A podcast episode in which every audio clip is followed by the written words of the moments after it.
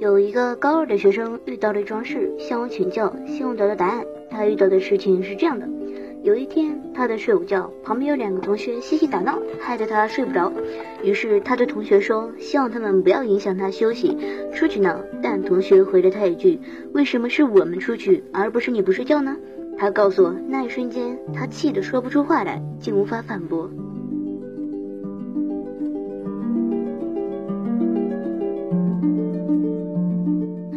看上去生活中这类的事情真的太鸡毛蒜皮了。不过我记得英国哲学家波普尔在讨论到自由原则时，也讲了一个类似的例子。假设有一个钢琴家，他喜欢在家弹钢琴，而不幸他有一个邻居喜欢安静。在此背景下，波普尔问：我们应当阻止一个钢琴家弹奏，还是应当不让他的邻居安享一个宁静的下午呢？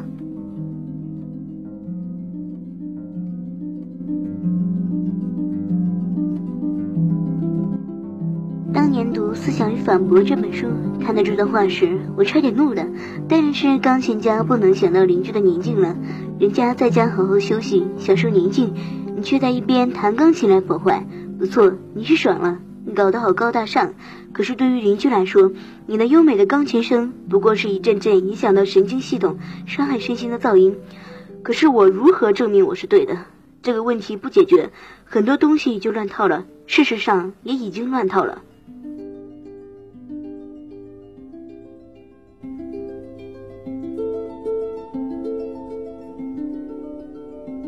你应该凭直觉意识到，那位高二学生的同学所言是一种流氓逻辑，一种诡辩。我们之所以一下子不能反驳，只能气得干瞪眼，其实是在思维上上了一个贼当。这个贼当就是波普尔的那个表述：我们应当阻止一个钢琴家弹奏，还是应当不让他的邻居安享一个宁静的下午呢？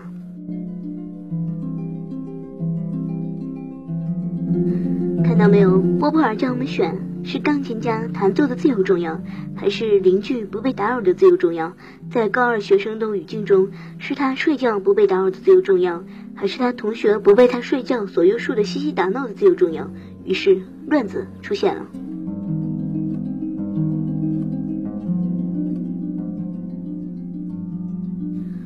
本来钢琴家的弹奏和邻居休息发生冲突，这档子事是有明确的判断标准的。邻居的休息逻辑在先，对于钢琴家没有任何影响。但是钢琴家的弹奏影响到了邻居，同时邻居的休息是一种消极自由，并不需要你做什么，只需要你不干扰即可。